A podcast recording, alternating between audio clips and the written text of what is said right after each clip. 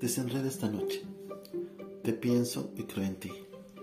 Comunicas tu ausencia por medio de los mensajes no leídos. Así es. En algunos momentos no son tan benditas las redes sociales. Ha cambiado tu vida. Has perdido mucho. Has cambiado un poco.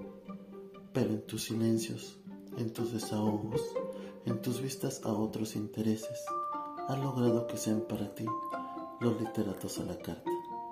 Musa tan ocupada. Solo mensajes, por cierto, no leídos. Nunca estás, nunca estás para llamadas.